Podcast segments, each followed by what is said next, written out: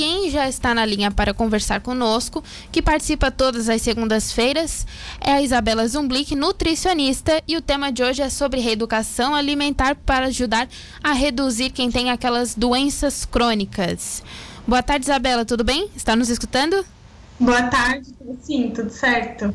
Então, para a gente iniciar, o que são essas doenças crônicas? As doenças crônicas, elas são aquelas doenças que vão se desenvolvendo ao longo do tempo, né?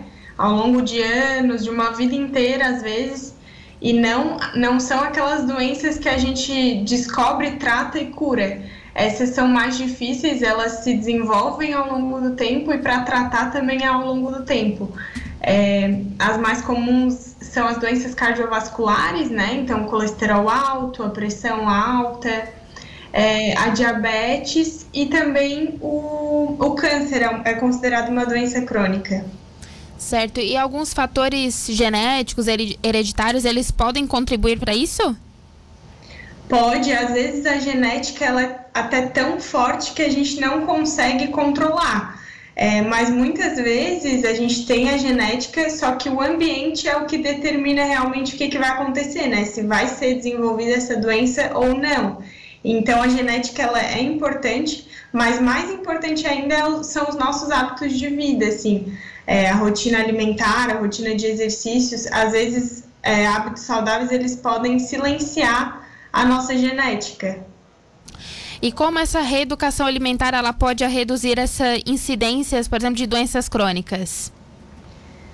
Então, isso no fim é, muda várias coisas, né? A reeducação alimentar ela vai ajudar a diminuir o peso, por exemplo, que já é uma, um fator de risco, a obesidade o excesso de peso são fatores de risco né, para as doenças crônicas. É, essa reeducação alimentar também vai evitar né, o álcool, o fumo, que são outras coisas que também contribuem bastante para o desenvolvimento dessas doenças. E aí a gente vai incluir é, o que o nosso corpo precisa, né, que são as vitaminas, que são os nutrientes, então, os nossos órgãos é disso que eles precisam. Muitas vezes a gente se alimenta, mas não dá os nutrientes que eles necessitam para funcionar corretamente, é isso que eles começam a falhar e ter as doenças crônicas, né? Então a reeducação alimentar vai entrar nisso. Certo. E existe, por exemplo, algumas dicas para quem está tentando fazer essa reeducação, por exemplo, está tentando começar? Tem uma forma um pouco mais fácil? Então, mais fácil, na verdade, assim, a gente tem que começar aos poucos, né? Muitas vezes as pessoas elas começam de uma forma muito radical, corta tudo, né? Corta é, carboidrato, corta álcool, corta tudo de uma vez, começa a se exercitar cinco vezes na semana, sete vezes na semana, e aí isso aí é mais difícil de manter. Então a minha dica é começar aos poucos mesmo. Uma pessoa que não se exercita, começar a se exercitar duas vezes por semana, ou começar a ir caminhando para o trabalho, né? Já vai ser uma caminhada ali. É, aquela pessoa que não come fruta, incluir uma fruta por dia. É, e, e, assim vai, não tentar nada, não ter aquele pensamento 8 ou 80 que a gente chama, né? Começar aos pouquinhos, que aí realmente vira uma mudança de hábitos e a pessoa consegue manter isso e vai ter todos os benefícios. Então, talvez seja por isso que muitas pessoas tentam, não conseguem e voltam ao, aos maus hábitos. Isso, geralmente é isso que acontece, né? A pessoa quer fazer uma dieta e não uma reeducação alimentar. Dieta é algo que tem começo, meio e fim. E na verdade não pode ter esse fim, né? É melhor ir tentando mudar algumas coisas aos poucos, assim como os hábitos ruins que a gente adquire ao longo dos anos, né?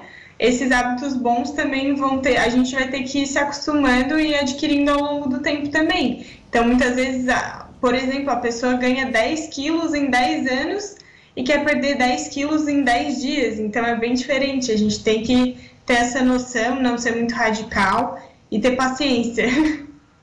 E também é bem importante ter um acompanhamento de um nutricionista nesse momento? Isso, isso a gente sempre fala aqui, né? É, é tudo muito individualizado, assim, algumas doenças têm alguns nutrientes mais importantes do que outros, e até a própria pessoa, né, a rotina dela, é, a idade tudo mais, isso o nutricionista vai saber indicar um, um plano legal, uma alimentação legal, nas quantidades mais adequadas, né? E a qualidade também. Então, seria o ideal que todo mundo tivesse um acompanhamento, né? Se fosse possível, seria o ideal. Isabela, a gente falou ali no comecinho sobre os fatores genéticos, então para quem já tem essa predisposição ainda mais, mas tem que ter sempre um check-up porque ele é sempre bem importante para descobrir se realmente precisa de algum acompanhamento diferente, uma alimentação diferente.